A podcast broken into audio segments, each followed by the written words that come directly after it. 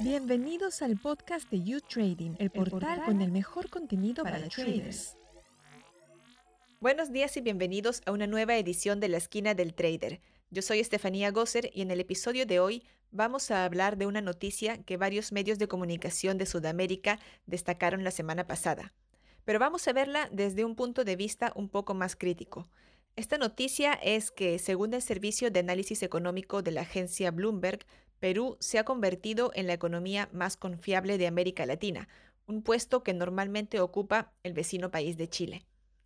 Este ha sido el titular de una noticia que surge de un ranking de riesgo país que elabora periódicamente Bloomberg Economics y en el que Perú habría subido varios puntos superando a la economía chilena.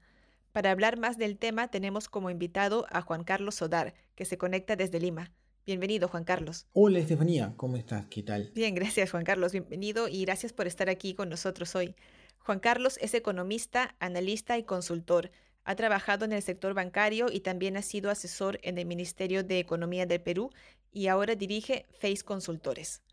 Juan Carlos, ¿por qué no comenzamos explicando qué es lo que mide el indicador de riesgo país de Bloomberg? ¿Qué es lo que se sabe de este indicador? Sí, correcto. El indicador de Bloomberg resume 29 variables que tratan de englobar tres categorías distintas de riesgo. El riesgo económico, el riesgo financiero y el riesgo político.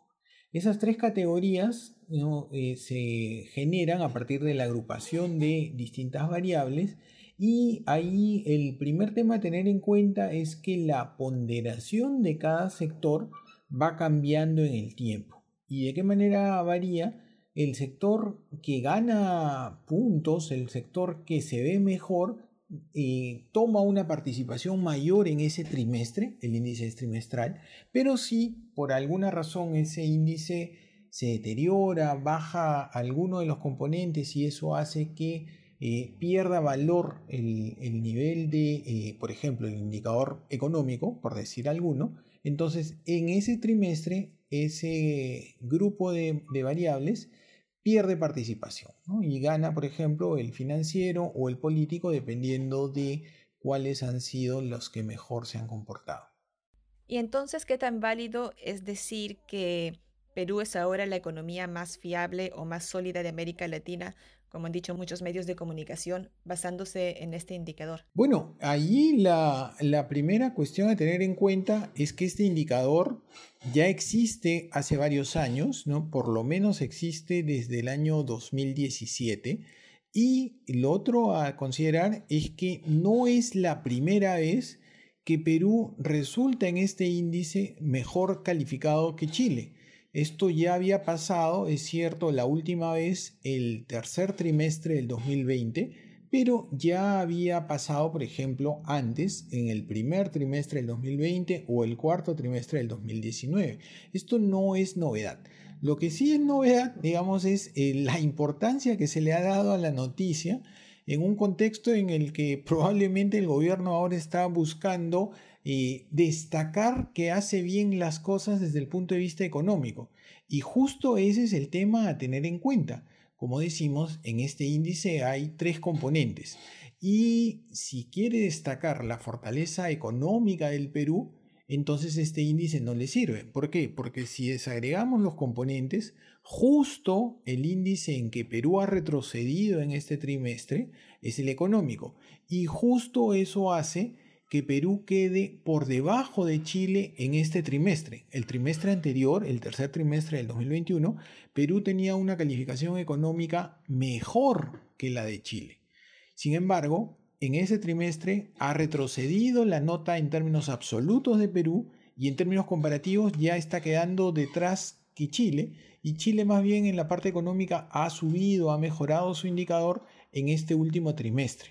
Entonces, yo diría que Parte del rebote mediático ha sido generado fundamentalmente por el propio gobierno en una búsqueda de noticias positivas, pero digamos que no necesariamente esto es lo que va en línea con lo que ellos quieren mostrar. Solidez económica, este indicador no está mostrando, al contrario, ha mostrado cierta debilidad.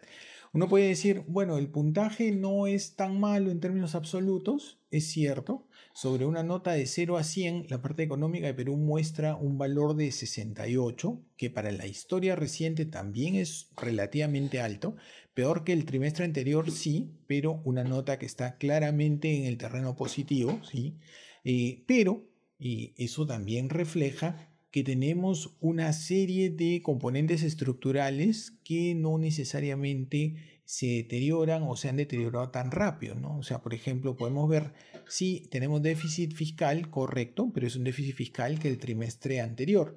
Tenemos una balanza comercial que va mejorando, tenemos un flujo de dólares hacia el país que va creciendo. Entonces, esos son indicadores macro positivos, ¿no? Tenemos una economía que ha rebotado también, correcto, pero hay algunos riesgos a tener en cuenta, ¿no? Por ejemplo, la deuda pública ha crecido y la deuda pública es mucho mayor en Perú que Chile. Entonces, eh, eh, el ritmo de crecimiento esperado también, ¿no? Eh, ya Perú ha crecido, ha rebotado respecto al, al, inicio de la pandemia, sin duda, pero la dinámica en Chile ha sido mucho más rápida y la perspectiva de crecimiento en Chile también puede ser comparativamente mejor que la de Perú, ¿no? Entonces hay ahí también algunos indicadores a tener en cuenta que nos sugieren que este indicador de, eh, de fortaleza macroeconómica tiene algunos factores que nos dan una luz ámbar sobre esa dinámica.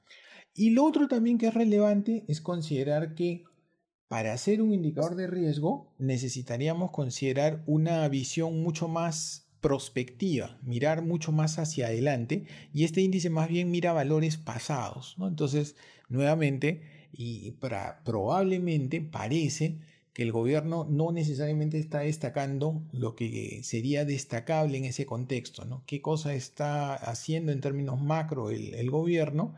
Allí eh, el indicador en sí mismo sí está sugiriendo cierto deterioro, ¿no? Y Juan Carlos, para que para darle una idea a la gente que normalmente no sigue eh, la economía o las finanzas, este indicador de, de Bloomberg, ¿quién lo sigue? ¿Quién seguía de él? ¿Qué tan relevante es en el sector? Bueno, te lo digo desde mi experiencia. Cuando yo estaba en el sector financiero, este era un índice más que prácticamente no rebotaba, no, no se le daba mucha importancia y usualmente y Perú ha podido tener algunos trimestres mejores resultados que Chile, en otros trimestres se ha quedado rezagado, pero es un indicador más hecho por una entidad privada, que no necesariamente es algo que, que genera respuesta del mercado. ¿no? Los, los, mercados responden más al dato de inflación, al dato de tasa de interés, al dato de cómo va la actividad económica, ¿no? pero este indicador de, de Bloomberg el, el, gobierno lo ha resaltado, ¿no? pero es un dato más que usualmente no tiene mayor, mayor relevancia. ¿no? En, Pensemos, por ejemplo, el gobierno de Sagasti, en el gobierno de, de, Vizcarra, en el gobierno de PPK, ¿en algún momento se ha hablado de este índice? No.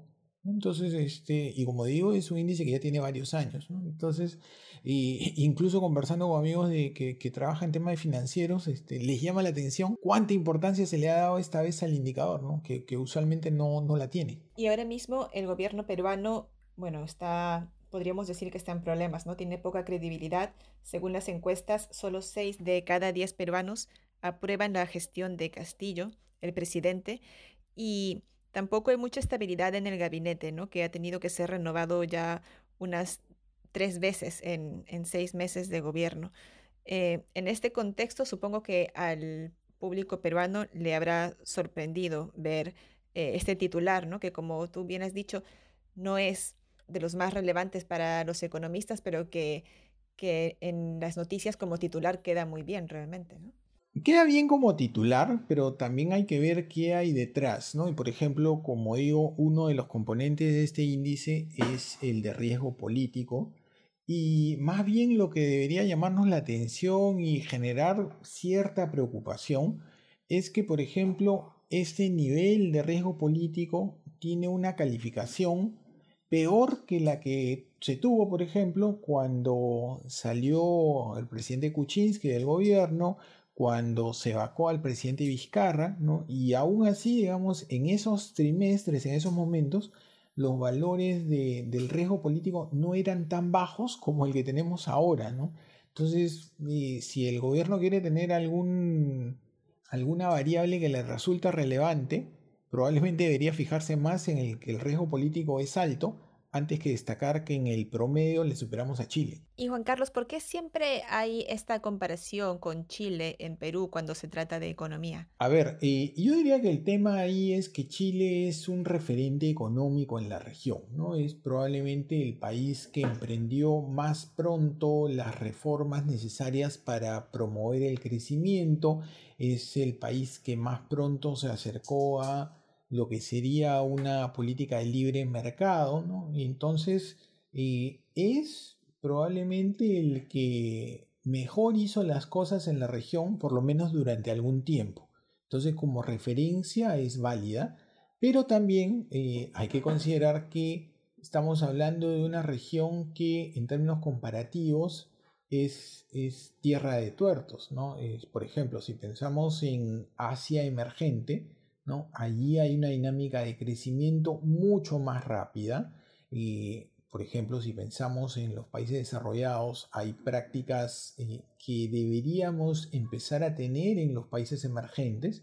Entonces, probablemente la comparación con Chile empiece a ser un poquito limitante. ¿no? Deberíamos estar viendo con otros ojos qué pasa en otras regiones del mundo, ¿no? sobre todo, como digo, Asia emergente, y además con el tema particular de que Chile podría empezar a perder eh, importancia relativa en la región, ¿no? dependiendo de hacia dónde se orienta su nuevo gobierno, que en principio es una izquierda progresista, pero podría ¿no? empezar a eh, impulsar algunas reformas que impliquen retroceso en ese avance que se había hecho en términos de mercado, con lo cual allí eh, podríamos estar viendo que Chile, por ejemplo, pierde velocidad de crecimiento potencial, es decir, su crecimiento de, mediano, de largo plazo, ya no sería tan importante como el que había mostrado en años anteriores. ¿Y por qué crees, Juan Carlos, que Bloomberg le puso eh, una puntuación tan baja a Chile en el componente financiero y una tan alta a Perú? Sí, ese digamos es el factor fundamental, ¿no? Eh, Perú saltó y ha tenido un nivel extraordinariamente alto en el índice financiero, mientras que Chile en los últimos trimestres se ha quedado bien rezagado y tiene valores bien bajos, ¿no? Estamos hablando de puntajes entre 11 y 14, ¿no? En los últimos trimestres y sobre un valor que es de 100, Entonces, cuando empezamos a ver qué cosa hay detrás en ese índice financiero, probablemente lo que más le está castigando a Chile es la volatilidad cambiaria, el tema de volatilidad de indicadores bursátiles, eh, el tema de la exposición, si se quiere, a esta tasa de, interés en Estados Unidos que puede estar subiendo, entonces eso castiga a su mercado, ¿no? al mercado interno de, Chile, eh, en la medida que es una economía más abierta, digamos, al resto del mundo, más integrada al resto del mundo que, que otros países de la región. Entonces, yo diría que eso es lo que más le castiga, ¿no? El término de, volatilidad financiera. Y algo que han hablado algunos analistas en, Chile es el hecho de que se había eh, aumentado la disponibilidad de eh, fondos de jubilación, fondos de previsionales hacia el público, ¿no? que las personas que todavía les falta edad para jubilarse ya podían acceder a su fondo de jubilación pero, digamos, eso no necesariamente es el caso, ¿no? Porque también Perú ha pasado por eso, ¿no? Y aún así nunca llegó a tener valores tan bajos en este indicador financiero, ¿no? Entonces, probablemente mucho más está el tema de volatilidad de tasas, volatilidad del mercado bursátil, antes que los retiros de fondos previsionales. Y Juan Carlos, para acabar con una nota positiva y no desanimar a todos aquellos que estaban muy contentos con el indicador de Bloomberg. ¿Qué fortalezas tiene ahora mismo la economía peruana? Bueno, la principal fortaleza de la economía peruana viene por el hecho de que en un contexto global de alta inflación, nosotros tenemos un banco central que ha sido muy activo para limitar eso, ¿no? Por ejemplo, en este momento nuestra inflación, ¿no? dato de enero, es una inflación de 5,7% anual, mientras que, por ejemplo, en Estados Unidos esa inflación es de 7,5% anual. Entonces estamos hablando de que Incluso nosotros tenemos una inflación menor que la que hay en países desarrollados, ¿no? Estados Unidos, el Reino Unido, Alemania. Entonces, ahí hay una fortaleza bien importante. Los consumidores tienen eh, precios relativamente estables, dado el contexto, y a pesar de que nosotros somos fuertes importadores de materia prima, o perdón, fuertes importadores de productos que dependen de las materias primas cuyos precios están subiendo, ¿no? que por ejemplo está el tema de la el petróleo y por otro lado está el tema de alimentos. ¿no? Esa, digamos, es una fortaleza bien importante.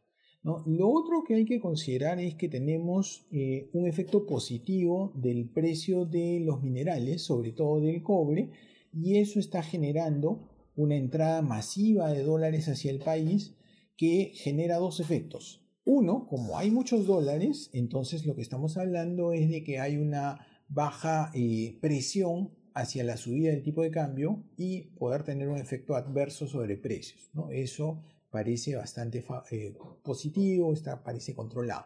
Y el otro tema es que eso genera divisas para el sector público, genera recursos para el sector público a través de la recaudación, ¿no? mejora la recaudación dado que, por ejemplo, las empresas mineras o en general empresas de matriz en el exterior están teniendo buenos resultados en el Perú y entonces eso hace que la recaudación mejore.